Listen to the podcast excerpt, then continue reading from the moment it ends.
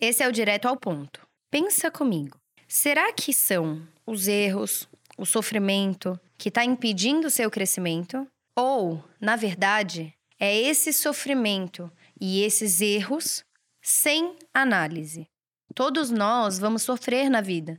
A gente vai ter momentos de dificuldade, momentos de tristeza, mas o problema do crescimento e da falta do crescimento e de evolução é quando a gente só sofre e não analisa esse sofrimento, não vê por, da onde ele veio, por que, que ele veio, como que esse sofrimento pode me ajudar a crescer.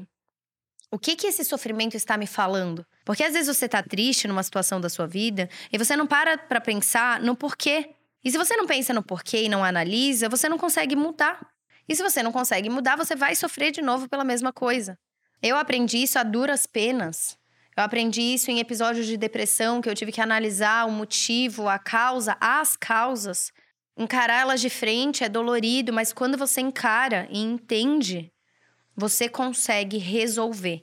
Você consegue crescer e superar. Senão, você vai ficar num ciclo. Voltando, cometendo os mesmos erros, sofrendo pelas mesmas coisas, se decepcionando e se frustrando com os mesmos motivos. Isso serve também na tua vida profissional.